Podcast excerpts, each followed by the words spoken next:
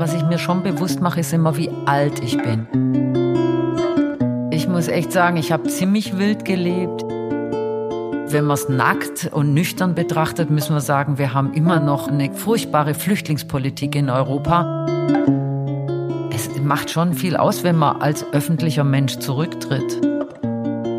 Hallo und herzlich willkommen. Ich begrüße Sie sehr herzlich zu meinem Podcast Gespräche über Wandlung.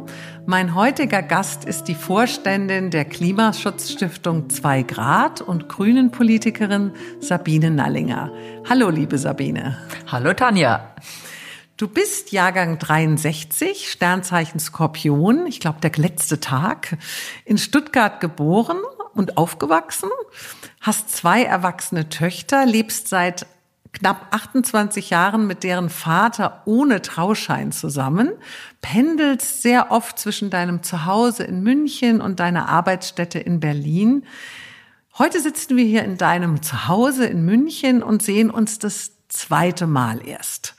Mein Mann und ich haben dich bei einem wunderbaren Adventsnachmittag bei gemeinsamen Freunden am Starnberger See kennengelernt wo Axel Milberg schöne Geschichten von Axel Hacke vorgelesen hat und wir uns sehr gut mit dir unterhielten und ich wusste sofort, diese spannende Frau möchte ich unbedingt für meinen Podcast gewinnen.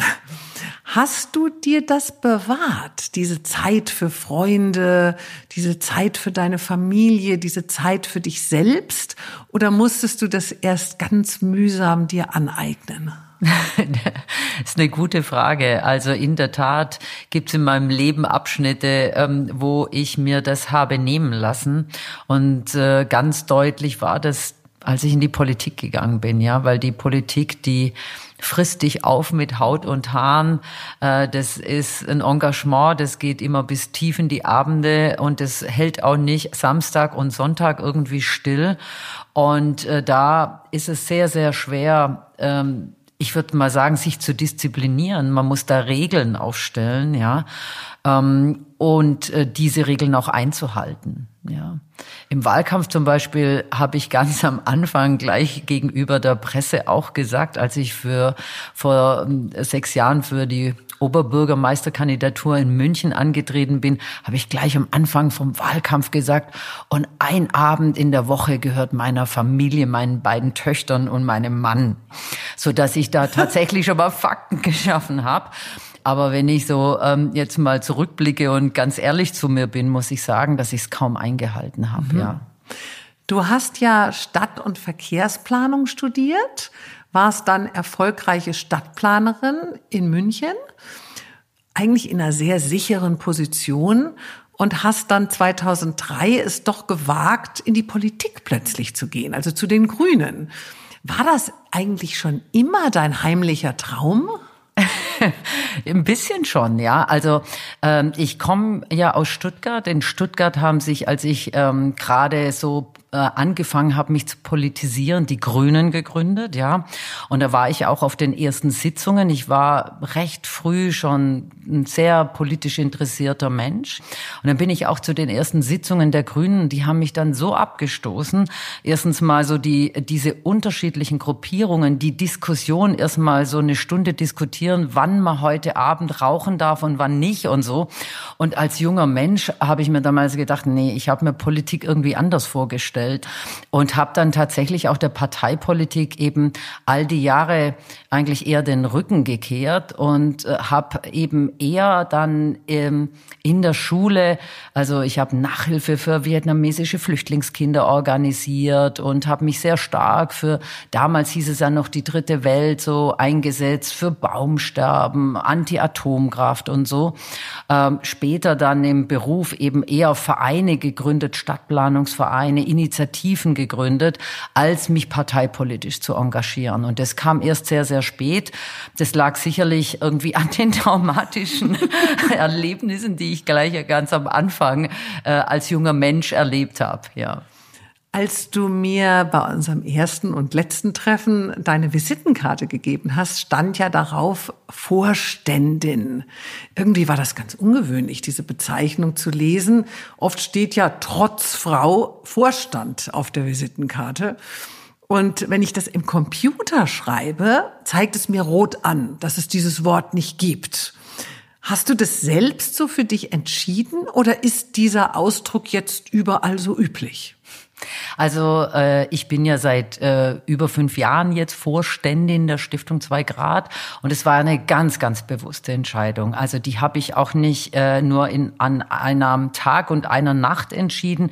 Ich habe mir damals, kann ich mich sehr gut erinnern, wirklich Zeit gelassen, ähm, weil es damals für mich fremd klang, für alle Menschen, die ich da mal so, so probemäßig damit konfrontiert hatte, auch entsprechend Rückmeldung bekommen habe. Und genau diese Rückmeldungen haben mich dann motiviert zu sagen, nee, also Sprache macht so viele Bilder im Kopf. Ähm, es ist so wichtig, dass wir das Thema auch, äh, also Frauen und Wirtschaft und Frauen und Funktionen der Wirtschaft äh, thematisieren und platzieren, ähm, so dass ich dann ganz bewusst äh, mir, mir damals gesagt habe, nein, ich werde mich Vorständin nennen. Und das Schöne war, die Bahn ist ja bei uns auch ein Förderunternehmen der Stiftung und da gab es nämlich auch eine Vorständin, Vorständin, die Technikvorständin damals von der Bahn, Frau Dr. Hannagard, die davor bei BMW schon Vorständin war, hat sich tatsächlich auch schon Vorständin genannt. Und das hat mich dann erst recht motiviert. Und äh, dann habe ich gesagt, na ja, also wenn, wenn eine Bahnvorständin das kann, dann kann ich das von einer Klimaschutzstiftung auf jeden Fall. Aber das war noch nicht so weit verbreitet. Und Überhaupt ist es, glaube ich, nicht. immer noch nicht. Oder? Nee, also das geht bis, äh, ähm, ich, ich kann mich noch an ein Erlebnis erinnern, der Bundespresse Pressekonferenz, äh, wo ich eingeladen war. Und dann hat äh, die Organisatorin und Chefin der Bundespressekonferenz mich wirklich sogar auf meine, meinen Titel angesprochen und gemeint, also jetzt haben wir uns schon überlegt, wer da jetzt so kommt, wer sich so nennt. Ja, also so, so ein bisschen, was ist das, was muss das für eine wie Frau sein? Ja, wie kann die nur? Und äh, das fand ich dann spannend, ja. Mhm. Und äh, heute bin ich richtig happy, dass ich das damals mich so entschieden habe. Ähm, was macht eigentlich genau ein Klim, also eine Klimaschutzstiftung für Wirtschaft? Was musst du meistern? Was frustriert dich? Was freut dich? Und hast du diese Stiftung selbst gegründet oder wurdest du sozusagen äh, sie herzitiert, dass du bitte helfen sollst. Ja, in der Tat äh, wurde ich in die Stiftung geholt und zwar als eben vor knapp sechs Jahren jetzt äh, die Koalitionsverhandlungen in München gescheitert sind und wir Grünen ähm, trotz wirklich ähm, hervorragendem Ergebnis eben es nicht mehr gereicht hat zu der damaligen Koalition mit der SPD und es hätte auch nicht gereicht mit der CSU, ähm, hab, äh, habe ich eben einen Anruf damals bekommen von Dr. Grube von der Bahn. Wir kannten uns beruflich und er hat aber auch den Wahlkampf verfolgt. Und ähm, er fragte mich damals, ob ich mir nicht vorstellen könnte, eine spannende Position in Berlin einzunehmen, nämlich äh, die Stiftung Zwei Grad zu leiten, in der er schon viele Jahre engagiert war. Ja, also das ist, äh, ich bin geholt worden und die Stiftung gab es damals schon so sieben Jahre. Spannend ist es eine Stiftung, die ist gegründet worden von Vorstandsvorsitzenden und von Familienunternehmen, von großen Konzernen, ja, ähm, die eben sich gesagt haben, Klimaschutz muss Chefsache sein, Chefinnensache sein, weil es muss ja durch alle Abteilungen durchdiffundieren und es müssen auch mutige Entscheidungen getroffen werden, ja. Und ähm, das, ähm, die Stiftung setzt sich vor allem gegenüber und mit der Politik ein, um die richtigen Rahmenbedingungen zu schaffen, damit Klimaschutz zum Geschäftsmodell wird. Also ähm, Klimaschutz äh, hat viel auch mit äh, tatsächlich neuen Innovationen zu tun, mit unheimlichem Forschungs- und Innovationsanstrengungen, ja. Ähm, und Klimaschutz hat damit zu tun, dass sich natürlich auch sehr viel ändert. Also sehr viel zum Beispiel mit erneuerbaren Energien. Und wenn jetzt Umlagen und Abgaben für erneuerbare Energien hoch sind, dann kann es einfach nicht zum Geschäftsmodell werden. Und was wir machen, ist äh, vor allem mit Frau Merkel, mit Herrn Altmaier, mit Frau Schulz reden, mit Frau von der Leyen, um gemeinsam mit Unternehmen, die ambitioniert sind und die sich hinter das Zwei-Grad-Klimaziel stellen, gemeinsam gemeinsam mit der Politik, mit Entscheiderinnen und Entscheidern eben die richtigen Instrumente zu entwickeln und dann auch sich dafür einzusetzen, dass die auch tatsächlich kommen, diese Instrumente, dass es die Programme und Gesetze kommen. Das klingt, wenn du das jetzt so sagst, wahnsinnig fließend, also als wäre das zumindest mit deiner Anwesenheit ein Klacks, die zu überzeugen. Ist das immer sehr fließend, sehr, also sind die einsichtig, sind diese Menschen, mit denen du zu tun hast, äh, harte Brocken? Oder oder hast du da, ohne jetzt von mir das Namen zu nennen, aber es ist das ist das grundsätzlich eine befriedigende Arbeit? Oder ist es eine Arbeit, wo man immer wieder sich neu motivieren muss, wo man immer wieder sagen muss, ich glaube trotzdem dran, auch wenn es vielleicht nur im Schneckentempo vorangeht? Also auf jeden Fall eine herausfordernde Arbeit, aber gerade in den letzten wenigen ein, zwei Jahren, wo das Thema Klimaschutz und gerade auch Wirtschaft und Klimaschutz äh, in die Gesellschaft richtig durchdiffundiert ist, ja, in alle gesellschaftlichen Gruppen, angefangen natürlich von, von den jungen Menschen, die auf die Straße gegangen sind, freitags und äh, sich für ihre Zukunft eingesetzt haben. Und das Verrückte ist ja eigentlich, ja, dass äh, genau diese Bewegung der jungen Menschen, die in so vielen Küchen, Tischen und Esstischen bei den unterschiedlichsten Menschen, Erwachsenen zu Hause sitzen, dass die so wahnsinnig viel bewegt haben. Also die ersten Jahre in der Stiftung, die waren tatsächlich tatsächlich Knochenarbeit, ja, weil äh, erstens mal mussten wir uns in der Wirtschaft Vertrauen schaffen, in der Politik Vertrauen schaffen, was äh, herausfordernd war, ja, weil damals ähm, eben es immer galt so, naja, wenn wir uns tatsächlich für Ordnungsrecht einsetzen, das macht doch die Wirtschaft eigentlich nicht und jetzt setzen wir uns hier für Ordnungsrecht ein.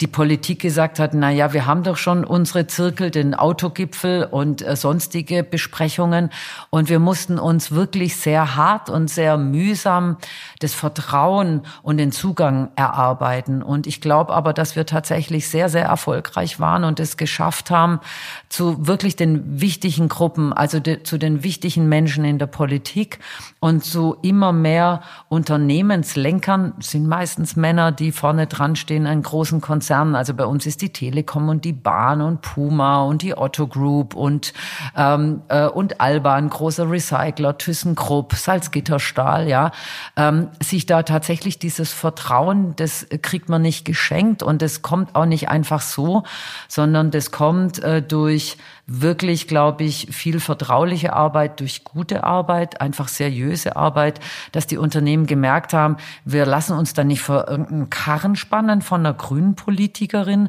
sondern die meint es ernst und die sieht die beiden Seiten. Die sieht den Klimaschutz und die sieht aber auch die Zwänge, in denen wir Unternehmen ja. stehen. Äh, die sieht das Tempo, wie schnell ein Unternehmen gedreht werden kann. Und dieses Vertrauen zu erarbeiten, ähm, das war wirklich ein großes Stück Arbeit, aber ich glaube, dass wir sehr, sehr weit gekommen sind.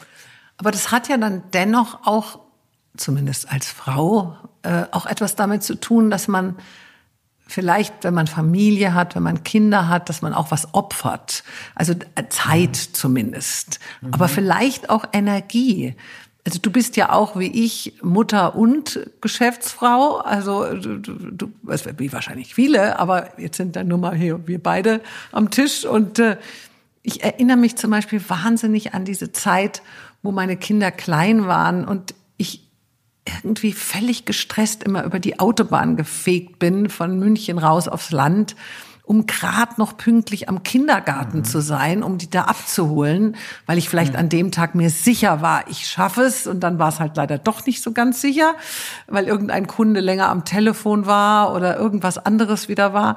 Und dann hatte man ja immer diese Blicke von diesen Kindergärtnerinnen, ähm, die dann so ein bisschen dir das Gefühl gaben, du bist eigentlich die schlimmste Rabenmutter. Wie ging es dir denn dabei?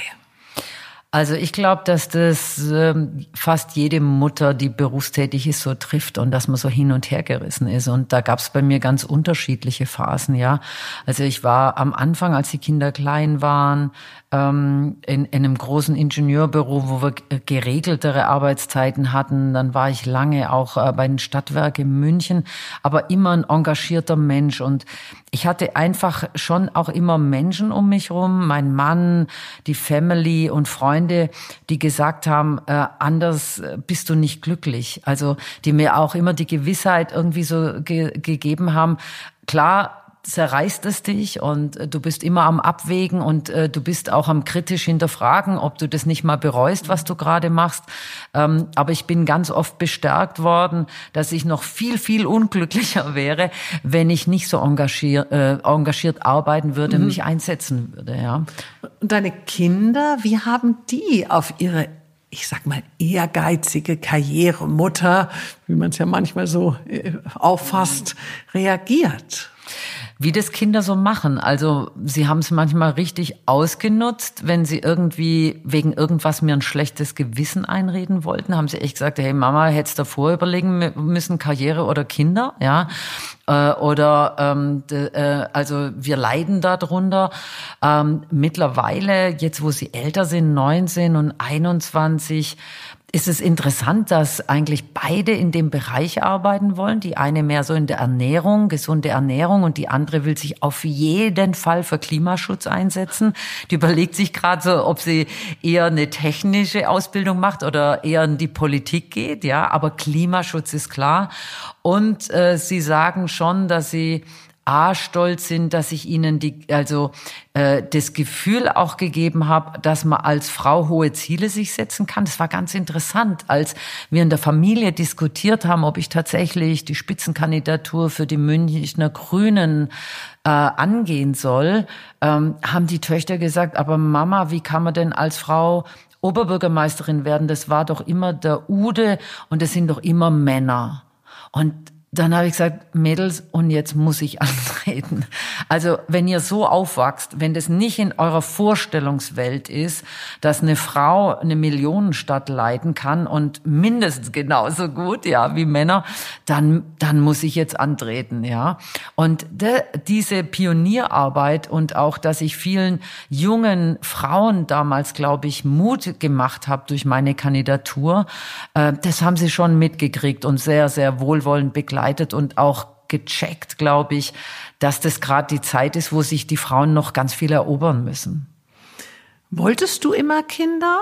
Hattest du gar nie Angst vor dieser Doppelbelastung Familie und Karriere? Denn du hast wahrscheinlich immer gewusst, dass du nicht nur zu Hause am Herd bleibst. Also das Thema Kinder ist bei mir ähm, ein, ein eines mit Auf und Abs. Angefangen hat es, ich, äh, ich bin meinen ersten Marathon mit 14 gelaufen oder so, ja. Also ich ähm, habe sehr früh angefangen, so ja ziemlich Extremsport zu machen und ähm, hatte dann zunächst mal ein paar Jahre, wo die Ärzte mir gesagt haben, dass ich gar keine Kinder mehr kriegen kann, ja. Also ich habe einfach ein bisschen übertrieben mit dem Sport und hatte ähm, also wirklich solche Hormonstörungen, dass ich eigentlich zunächst mal bis bis Anfang 20 20 davon ausgegangen bin und mich mit dem Gedanken ähm, abfinden musste, dass ich nie Mutter werden kann. Ja. Also wie Profisportler im ja, Grunde genommen, ja, Sportlerinnen. Ja, ja das gab's damals ja gar nicht. Also damals gab's noch keine Stadtmarathons. Ja. ja. Damals gab's die Disziplin nicht für Frauen, nicht für Jugendliche. Ich bin immer bei den Männern mitgelaufen. Ja. Ähm, und ähm, also deswegen, also bis Anfang 20 hat es mich eher viel mehr beschäftigt. Wie ist denn das, wenn man als junge Frau schon erfährt, du wirst nie, nie Mutter werden? Ja.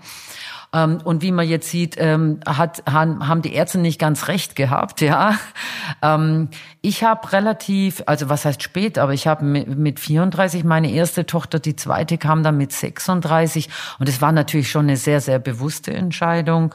Und mein äh, mein Mann und ich haben ähm, auch von Anfang an gesagt, dass wir uns das eben sehr klar ein, also teilen werden und dass wir beide das, den Wunsch haben, dass wir beide uns weiter engagieren ja. Würdest du rückblickend deinen Weg als Mutter immer wieder genauso gehen oder vieles anders machen?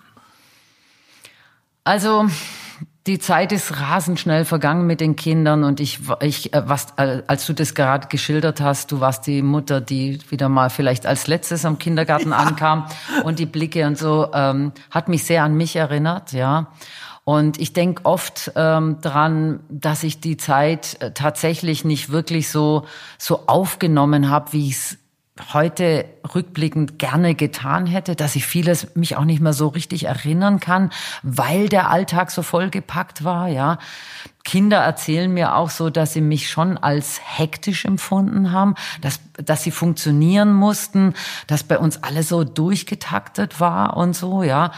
Und das finde ich manchmal schon schade und denke mir, ob das nicht auch anders gegangen wäre. Und heute, wenn mich junge Frauen fragen, die äh, kleine Kinder haben, dann rate ich ihnen wirklich, dass sie sich da Gedanken machen, dass die Gesellschaft schon auch viel auffangen kann und dass es einfach diese Phase im Leben, dass die Gesellschaft es hinkriegen muss, dass äh, Eltern da entsprechend auch wirklich Zeit für ihre Kinder bekommen.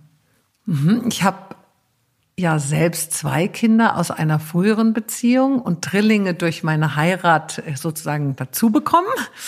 Ähm, dennoch bin ich manchmal so ein bisschen wehmütig, äh, hätte doch noch mehr Kinder bekommen, besonders natürlich mit meinem Mann. Jetzt ist es zu spät, jetzt bin ich nicht mehr fruchtbar.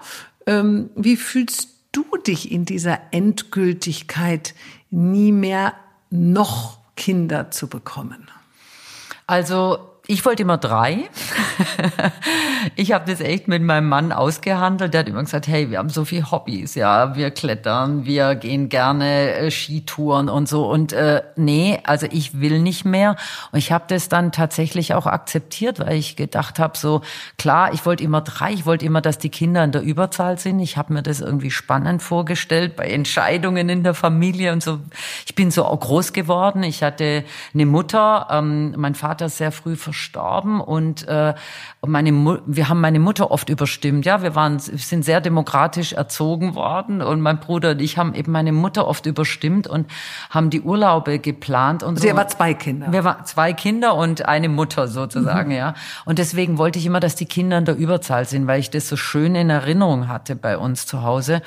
Und ähm, als äh, also als dann das zweite Kind da war, dann gab es so wirklich eine Zeit, wo ich gedacht habe, ich hätte eigentlich sehr sehr gerne drei Kinder und hätte am besten gefunden, wenn die letzte Zwilling ein Zwillingkind gewesen wäre, dann hätten wir Fakten geschaffen. Ja, es war jetzt nun leider nicht so.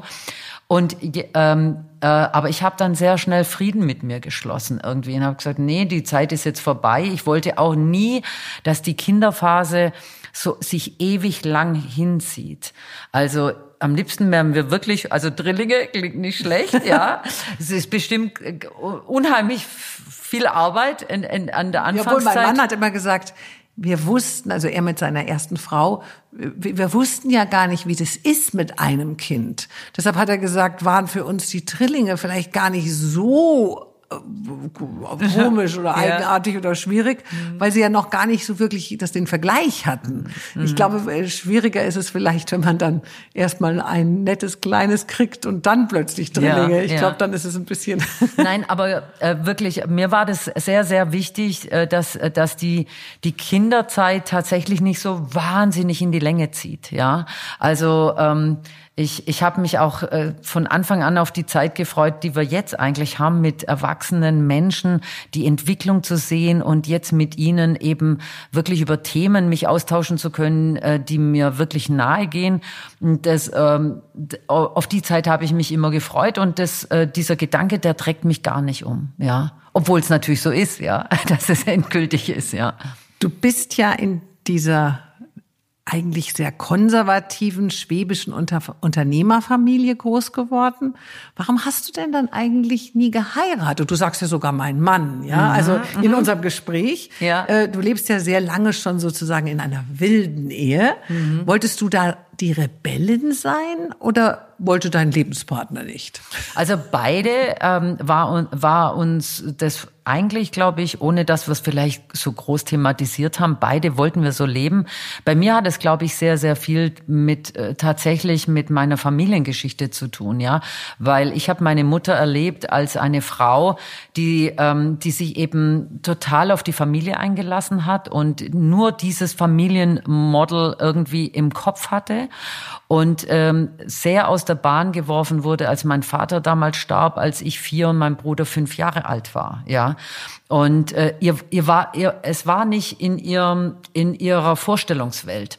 Und eine Mutter zu erleben, die man so aus der Bahn bringen kann, ja, hat bei mir dazu geführt, dass ich gesagt habe, ich äh, im Leben kann jede Sekunde des Lebens sich komplett ändern und deswegen möchte ich auf mich gestellt sein. Und ich habe mir das immer so vorgestellt, wenn man dann verheiratet ist und wenn man dann, was weiß ich, bis hin zur Rente, die man dann gemeinsam hat und das gemeinsame Konto und das gemeinsame Haus und so, dass man dann tatsächlich viel mehr äh, mir das auch widerfahren kann, dass ich in einer Vorstellungswelt bin und wegen was auch immer, ja, ich habe das ja als äh, junger Mensch erlebt, dass die Welt sich von heute auf morgen ändern kann. Und ich wollte immer, dass ich in dem Bewusstsein lebe, du bist für dich selber verantwortlich. Und meine Vorstellung war, wenn ich auf eigenen Beinen stehe, nicht verheiratet bin, nicht ein gemeinsames Konto habe, dann bin ich selbstständiger und denke auch für mich und für die Kinder. Und dann kann man mich nicht aus der Bahn werfen. Also für dich war eigentlich das Nicht-Heiraten eher der Schutz. Ja. Und, und, und für andere Frauen ist das ja das Heiraten der Schutz. Da hast du vollkommen recht. Ähm, ja, ja. Was macht eigentlich dein Mann? Arbeitet der auch oder ist der der moderne Hausmann? Weil eigentlich ist es ja der Wahnsinn. Wir Frauen gelten als altmodisch, wenn wir daheim bei unseren Kindern bleiben. Und wenn ein Mann daheim bei den Kindern bleibt, dann ist er hochmodern. Also irgendwie auch eine komische Welt, gell? Ja, also wie ja. ist das, wie ist das bei euch? Arbeitet er oder fängt er alles auf, was du nicht machen kannst? Nein, also bei uns ist das äh, wirklich ähm, sehr ähm, durchgeplant und auch äh, tatsächlich haben wir die Übereinkunft, dass wir beide gleich viel uns einbringen in der Familie und zwar wirklich gleich viel. Und das hat der Martin echt durchgehalten, auch während des Wahlkampfes, was ich nicht immer akzeptieren wollte, ja, weil ich gesagt habe, Wahlkampf ist einfach Ausnahmezustand. Und er hat gesagt, nee, also ähm, er findet es absolut in Ordnung, wenn, wenn man das, sich das teilt und wenn beide auch gleich viel im Job sich engagieren dürfen. Aber es darf nicht so sein, dass Frauen mehr dürften. Warum auch, ja? Und das hat er wirklich durchgezogen, auch durch, äh, durch die ganze Wahlkampfzeit, ja, die sehr, sehr hart war dann für mich. Äh, abends, was weiß ich noch, am elf heimgekommen vom, vom Podium und äh, dann noch den Geburtstagskuchen für die Kinder gebacken oder so, wo ich dann auch zu meinen Mitbewerbern sagte, hey, was macht ihr heute Abend noch? Ja, ich habe dann Wäsche aufgehängt und sonst was, ja. Ähm, und äh, das, das war ihm sehr, sehr wichtig, dass es nicht in die andere Richtung Aber geht. konntest du ihn auch verstehen? Naja, also ich glaube, damals ging es ja schon so los, dass äh, Frauen immer selbstbewusster wurden und äh, Rechte eingefordert haben. Und ich bin nun auch eine Frau, die ziemlich viel einfordert. Und ich glaube, er wollte mir da gleich die Grenzen aufzeigen und auch Einhalt gebieten und sagen, hey, schieß bitte nicht übers Ziel ja, hinaus. Ja, es ist ja auch oft so, zumindest erlebe ich das im Bekanntenkreis, dass wenn der Mann sich dann so ganz auf das einlässt, was die Frau so alles möchte. Also ich sag mal, äh, nicht nur den Müll wegbringen, sondern mhm. eben hol mal schnell die Kinder ab, ich habe keine Zeit, mach dies, mach jenes. Irgendwann habe ich einfach schon oft erlebt, sagen die Frauen dann, ich finde meinen Mann eigentlich gar nicht mehr so attraktiv, der ist eigentlich gar nicht mehr so männlich, obwohl er es ihnen ja eigentlich nur recht machen wollte. Also wir haben sogar ein ziemlich hartes System gehabt. Als die Kinder klein waren, hat mein Mann in Amerika gelebt. Der ist Physiker und war damals im amerikanischen Konzern in der Halbleiterindustrie tätig. Und um da wirklich sich einzubringen und auch wirklich, ähm, ja, was zu werden, war das damals notwendig, dass er eben nach Santa Clara, nach Kalifornien geht, ja. Das heißt also, die erste Phase war so, sogar so, wo die Kinder klein waren, dass ich hier ähm, äh, hier in München war und gesagt habe, hey, ich reise doch da jetzt nicht mit, sondern als Stadtplanerin kriege ich da drüben keinen Job. Ich bleib jetzt schön hier und ähm, und dann haben wir tatsächlich auf zwei Kontinenten gelebt und haben uns am Anfang tatsächlich, als die Kinder klein waren, alle vier Wochen so besucht. Entweder bin ich rüber oder er ist her nach München gekommen. Und äh, auch später, ähm, er hat selber dann ein Unternehmen gegründet und ist heute ähm, Ladeinfrastruktur für Elektromobilität ziemlich erfolgreich unterwegs, ähm, hat da wirklich ganz pfiffige Konzepte für Stadtwerke entwickelt und so ist das sehr erfinderisch und das ist absolut sein Ding. Deswegen würde ich ihn da auch niemals einbremsen wollen, ja, weil ich einfach auch weiß, wie wichtig ihm äh, das Ganze ist.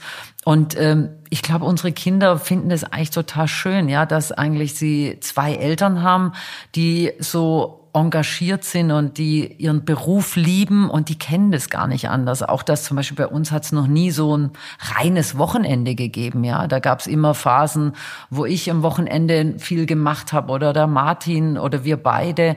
Und ähm, ja, also ich glaube, dass das schon ein, ein, ein Teil ist. Einmal, da erinnere mich, da haben die Kinder echt äh, äh, gemeint so zu Weihnacht, äh, bitte, bitte mal einen Tag nicht über Energiewende sprechen. also ich glaube, wir haben es ziemlich übertrieben, aber das, das ist natürlich auch eine schöne Gemeinsamkeit, die wir haben, dass wir beide uns eben wirklich für, für Klimaschutz, für die Energiewende beide engagieren und beide das auch gegenseitig verstehen, warum der andere so Tag und Nacht irgendwie und das ähm, auch vorleben. Ja, ja, also weil das ist ja, sie sagst es ja selbst, dass die Kinder auch schon so beruflich in diese Richtung wollen. Mhm. Letztendlich sind wir Eltern ja doch auch immer doch letztendlich doch dieses Vorbild. Absolut. Ähm, hätte auch äh, hätte auch anders sein können. Das ist total ablehnen. Du bist ja jetzt auch schon so mehr gegen Ende 50, sehr attraktiv, immer noch eine Topfigur, aber natürlich auch nicht mehr so jung, nicht mehr so knackig, nicht mehr so fruchtbar oder gar nicht mehr fruchtbar. ja, bist gar du, nicht. Bist du wehmütig, wenn du in den Spiegel schaust? Wie gehst du mit den, dieser körperlichen Wandlung um? Also, so richtig ist es erst so in den letzten ein, zwei Jahren mir bewusst geworden, das Altern, ja.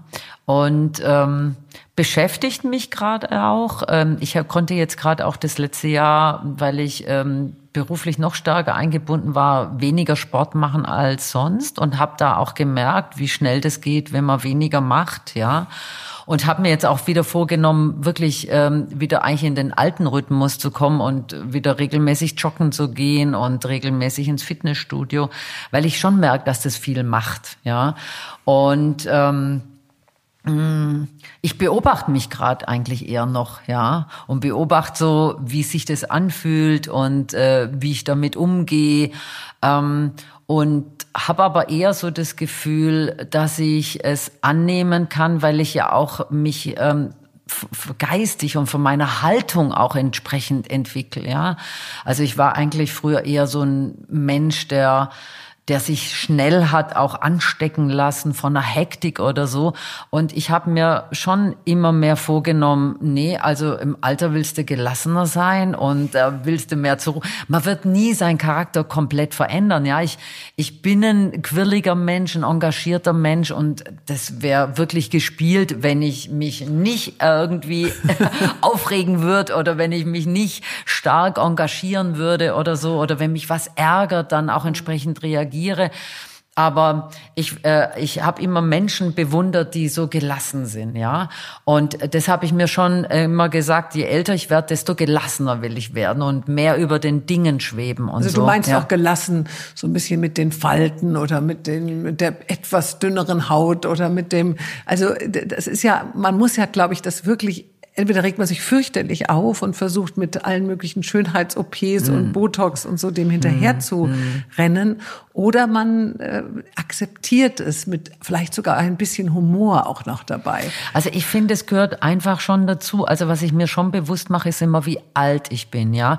Und ich mache mir auch bewusst um mich herum reden ja jetzt auch viele so, äh, ja, also äh, was weiß ich, ich war jetzt am, am Montag beim Kollegen, der war 30 Jahre lang Nachhaltigkeitschef bei der Otto Group und mit 60 ist er einfach einfach aus als Direktor Nachhaltigkeit, ja. Das sind die Regeln in der Wirtschaft.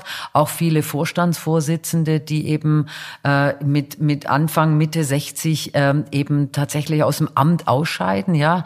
Das sind die Regeln in der Wirtschaft und das macht natürlich viel mit einem, wenn die Umgebung, die so alt sind wie man selber, eben tatsächlich tatsächlich damit konfrontiert werden, jetzt ist erstmal Schluss mit dem Arbeitsleben, vielleicht lassen sie sich nur was Neues einfallen, die sind ja alle noch sehr wach im Kopf und äh, haben sehr viel Kraft noch und so, ja.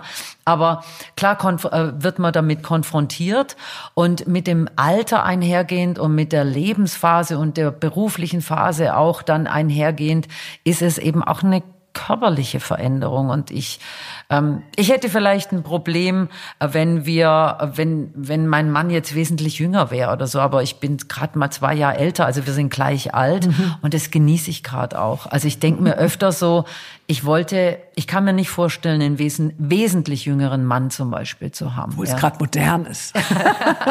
das mag sein. Warst, da, du, warst und bist du eine Frau, die sich eigentlich immer sehr über Männer definiert hat? Oder brauchst du deren Aufmerksamkeit mehr denn je, weniger denn je oder war das eigentlich nie so ein wirkliches Thema?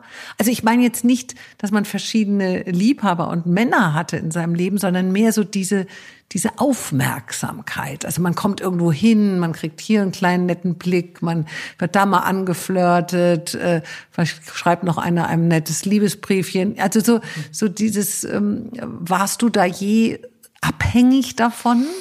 Ah, ich glaube schon, dass es mir total gut gefallen hat, das Spiel. Doch, doch, doch, absolut, absolut. Also ähm, ich habe ja immer sehr viel Sport gemacht und ähm, das gefällt vielen Männern, ja, wenn Frauen Sport machen und wenn die auch irgendwie sehr zäh sind. Also ich bin ziemlich zäh, also mein Marathonlauf oder auch Skitour oder so, ja, das hat auch viele Männer beeindruckt, ja, so, so eine zähe Frau. Und das hat mir total schon gefallen. Das hat mich auch ähm, wirklich gereizt, überhaupt das Spiel. Dann war ich in, ich war ja dann viele Jahre in der Verkehrsplanung, total männerdominiert. Ich oft die einzige Frau am Tisch. Ähm, am Anfang hat's mich, fand ich es unangenehm, es hat mich verunsichert. Ich habe mich mehr so gekleidet, wie die Männer gekleidet waren, in irgendwelchen blöden dunkelblauen Anzügen und weißen Blüschen und so. Ähm, und da habe ich dann aber auch meinen Weg gefunden und ähm, nee, ich fand es immer sehr, sehr schön. Und muss auch sagen, dass ich finde, dass das Spiel ähm, diese Anziehung zwischen den Geschlechtern, dass das was war, was das Leben einfach absolut verschönert hat. Ja. Hattest du jemals ähm, Probleme mit dieser MeToo-Debatte? Würdest du sagen, ja, also da, da habe ich auch meine ganz vielen Erfahrungen, also schlechten Erfahrungen mhm. gemacht. Oder wie siehst du denn dieses Thema als Frau? Mhm. Also ich muss echt sagen, ich habe ziemlich wild gelebt. Ich bin in jungen Jahren viel rumgetrennt durch ganz Europa und so. Ich bin viel gereist als junge Frau. China, Indonesien, Südsee und so. Und ich habe nicht einmal schlechte Erfahrungen gemacht. Nicht einmal. Und ich habe es wirklich rausprovoziert, würde ich heute sagen, ja. Also auch weil ich die Nächte durchgemacht habe. Du warst nicht in so. Sack und Asche gehüllt. ja. Und ich glaube aber, dass man so eine Ausstrahlung hat, ja. Und ähm, ich merke das auch, dass ich so eine Ausstrahlung habe, äh, dass sich, ähm, obwohl ich ein offener Mensch bin, doch nicht immer alle zu mir hingetrauen oder auch sagen, hey, du bist schon extrem selbstbewusst und weißt, was du willst, was manchmal gar nicht so stimmt, ja. Aber ich habe so eine Anmutung, ja. Und die hat mich, glaube ich, wirklich beschützt vor, vor, äh, vor, vor so vielen Dingen, die ich eigentlich zugelassen hätte, rausprovoziert habe. Und ich bin der festen Überzeugung, ähm, das, das schützt einen natürlich nicht zu 100 Prozent, aber dass man da sehr viel von sich weghalten kann, ja. Also, ich hatte wirklich nie, nicht einmal ein schlechtes Erlebnis, eine schlechte Erfahrung. Und wie siehst du das äh, jetzt von der Männersicht aus? Also äh, ich habe mich manchmal dabei ertappt, wie ich so dachte, ach, jetzt kommen die da 20 Jahre später um die Ecke und sagen, dass der eben da ähm, sich im Hotelzimmer komisch benommen hat. Aber sie waren schon im Hotelzimmer mit ihm. Mhm. Und ich, ich, ich habe mich immer wieder also ich weiß ja gar nicht, vielleicht äh, würden jetzt manche Freundinnen von mir sagen, oh Tanja, wie kannst du nur so denken? Aber so zwischendrin hatten mir auch wieder die Männer leid, dass die dann so an den Pranger, wie früher die Hexen, äh, mhm. gestellt worden mhm. sind. Also Erstens mal glaube ich, dass es sehr, sehr individuelle ähm, Erlebnisse waren und wenn man die nicht miterlebt hat, ist es echt total schwer, ein Urteil zu bilden. Ähm, Aber es wurde ja doch geurteilt. Es wurde geurteilt, ja. Und ich, ich habe da in zwei Richtungen so Gedanken. Das eine ist, was kann ein Mensch, egal ob Mann oder Frau, befrieden, wenn man sich über einen anderen Menschen stellt? Dieser Gedanke ist mir total fremd. Und wie gesagt, ich habe den auch nie erlebt, in keiner Richtung. Es gab keine Frau, es gab keinen Mann im Leben, der mich so behandelt hätte. Und mir ist das gänzlich fremd. Und auf der anderen Seite muss ich schon auch sagen, finde ich unsere Gesellschaft manchmal seltsam moralisch. Ja, also ich habe ja vorher gesagt, ich flirte gern, ich habe gern geflirtet äh, und da kann auch mal ein Schritt überschritten worden sein, wo vielleicht manche gesagt haben, öh, das war aber anzüglich jetzt oder das war ein Schritt zu weit. Und ich glaube, dass wir da manchmal nicht ehrlich in der Haltung sind und dass wir vielleicht auch ein bisschen hysterisch sind. Und all die Geschichten, die durch die Presse jetzt gegangen sind, habe ich mir öfters gedacht, ob ähm, das Urteil jetzt, dass die Gesellschaft sich über diesen Mann bildet, ob das tatsächlich der Wirklichkeit entspricht. Ja, also schwierig, äh, schwierig zu beurteilen und äh, ich finde, da muss man e wirklich ehrlich zu sich sein. Auch was hat man zugelassen und was sieht man heute vielleicht anders. Ähm, ja. An welchem Punkt fand deine persönliche Lebenswandlung statt? Gab es so einen Moment in deinem Leben, der alles veränderte? Also ich habe einige Veränderungen in meinem Leben, ähm, einige längere Beziehungen. Ich habe im Job ähm, ja alle alle sieben, acht, neun Jahre irgendwie gewechselt, auch ganz anderes. Ja, ich meine, ich bin ja mal gestartet als Verkehrsplanerin und bin heute in einer Klimaschutzstiftung und wollte zwischendrin Oberbürgermeisterin in München werden. Also ich glaube, ich suche schon die Herausforderungen und ich bin ein neugieriger Mensch und auch ein Mensch, der mal sagt, so jetzt habe ich alles gesehen. Ich bin jetzt noch die letzten Wochen im Münchner Stadtrat, ja, da war ich dann zwölf Jahre und da habe ich wirklich das Gefühl, da habe ich alles mitgemacht, auch durch die OB-Kandidatur, äh, kenne jetzt die Spielregeln, weiß jetzt, wie man was äh, erreicht oder auch nicht. Und, und dann schaue ich auch tatsächlich weiter. Also ich glaube, es gab in meinem Leben nicht so das eine Erlebnis, sondern tatsächlich ähm, wirklich auch einige Abschnitte, ja, ähm, wo ich ähm, mich äh, davon getrennt habe und abgewendet habe und wirklich ganz Neues gesucht habe in Beziehungen und im Beruf. Du hast ja beruflich, wie du schon sagtest, auch mit Angela Merkel zu tun. Ich war ja zu Anfang sehr skeptisch und wenig überzeugt von ihr. Aber ihre Flüchtlingspolitik hat mich persönlich begeistert. Ähm, ihre Menschlichkeit hat mich auch irgendwie sehr tief berührt.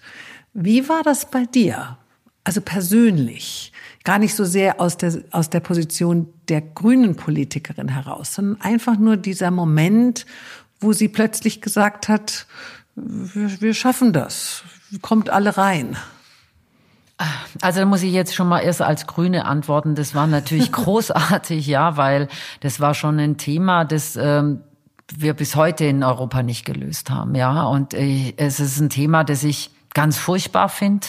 Ähm, da muss man ansetzen in den Herkunftsländern und, äh, und was weiß ich. Aber auch in Europa kann ich sein, nur weil ich jetzt eben ein, ein Mittelmeeranrainerstaat bin, dass deswegen das Problem auf mich gelastet wird und nicht, und die anderen europäischen Staaten sind fein raus, nur weil sie nicht am Mittelmeer liegen. Ähm, ich hatte so zwei Gedanken damals. Das eine ist äh, großartig, dass sie es zulässt, weil ich glaube, das kam ja aus einer sehr persönlichen Erfahrung heraus, auch weil ähm, letztendlich auch die Flüchtlinge äh, in Bahnhöfen bei uns gestrandet sind, wie damals die Flüchtlinge aus dem Osten, die sie selber erlebt hat. Und ich finde es schön, wenn jemand so Emotionen zulässt. Auf der anderen Seite muss ich schon sagen, sollte Politik schon uns auch rational begleiten. Und letztendlich war das ja ein Schritt von ihr, ein ganz, ganz wesentlicher Schritt, warum die Union heute so vor wirklich Identif Identitätsproblemen steht. Und sie hat, äh, sie hat durch diese Politik ähm, eben auch das ganze politische System durchgewirbelt und viele wissen nicht mehr, wo sie heute stehen, ja, und wer, wo welche Partei steht und so. Und ähm, das fand ich zum Teil gefährlich eigentlich fast schon, ja. Also toll, dass sie wirklich Mensch war und es zugelassen hat. Ähm, aber in der Politik hat man eben sehr, sehr viel Verantwortung und Emotionen haben da nicht so viel, finde ich, verloren dabei. Aber wenn sie Nein gesagt hätte, wäre das vielleicht für die Politik besser gewesen, aber vielleicht für die, für uns, für unsere Moral, für unsere, unsere Menschlichkeit doch vielleicht auch ein Desaster. Na, wenn sich alle Kräfte so äh, wirklich in, in diese Richtung entwickeln und ich habe mir immer gedacht, ne, Gesellschaft, die immer aufgeklärter ist und äh, immer gebildeter ist, muss eigentlich sozialer werden, ja, weil wenn man über das Leben sich Gedanken macht, wenn man sich Gedanken macht, ähm, dass man in einer in einer Gemeinschaft lebt, dann ist für mich eigentlich eine logische Schlussfolgerung: Je aufgeklärter ich bin, desto mehr sehe ich äh, den Menschen neben mir und setze mich dafür ein. Also deswegen wäre das für mich eine logische Konsequenz, aber das war eben so abrupt gewesen gewesen. Ja, also ähm, und das, glaube ich, hat die Menschen ein Stück weit bis heute überfordert. Und wenn man es nackt und nüchtern betrachtet, müssen wir sagen, wir haben immer noch eine furchtbare Flüchtlingspolitik in Europa und eigentlich haben wir das Problem noch überhaupt nicht gelöst. Bringst du deine beruflichen Sorgen und Nöte, wenn du von Berlin nach München reist, im Gepäck mit? Ist das dann so ein fließender Übergang und du kommst hier zur Tür rein und sagst, okay, jetzt bespreche ich alles mit meiner Familie und ich kann noch weiter da in meinen Gedanken schwelgen oder schließt du die Tür? Also äh, am Anfang habe ich das äh, sehr viel mit nach Hause gebracht, vor allem auch als ich in der Politik war. Aber da ist es auch, ich meine, wir sind beides Menschen, Martin und ich. Wir lesen morgens die Zeitung, ja, und ähm, äh, als gerade wenn man im Wahlkampf steht, muss man ja wirklich schon, muss man immer hellwach sein und muss sich vorbereiten. Und da haben wir sehr, sehr viel eigentlich gemeinsam morgens immer diskutiert und ich habe mir seinen Rat angehört und dann aber irgendwann mal gemerkt, es tut uns nicht gut, ja. Das überfordert uns als Paar. Und heute bringe ich so gut wie gar nichts mehr mit nach Hause. Also ich habe mir tatsächlich jetzt in meiner Umgebung äh, Menschen gesucht, die das so ein bisschen aufnehmen und abnehmen ähm, und habe mir tatsächlich Beraterinnen und Berater gesucht, so dass ich meine Familie wirklich ähm, frei von, mein, von meinem Job ist. Und die gute Laune, das Positive im Leben, den Horizont am Himmel sehen Woher nimmst du da immer wieder diese Kraft? Also erstens mal, weil es so furchtbar wunderschöne Aufgaben irgendwie gibt und äh, ich eigentlich immer schon mich äh, mich mit auch beruflich nur wirklich Themen gewidmet habe, wo ich wirklich ähm, äh, eben wirklich einen Sinn drin sehe. Also deswegen schon mal beruflich da wirklich auch ähm, ich habe noch nie was gemacht, wo ich, wo ich gedacht habe, oh Gott, was machst denn da, ja, irgendwie.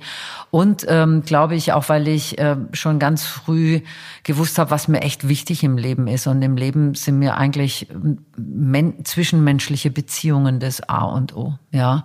Ähm, und je älter ich werde, desto, desto gewisser bin ich mir, dass, dass das eigentlich das Leben ausmacht. Also wenn man wirklich mal so ganz nüchtern äh, sich zurücklehnt, ja, das, was einem wirklich berührt und das, was wirklich wichtig ist und was zählt im Leben, sind, glaube ich, äh, ja, einfach Freunde, Familie.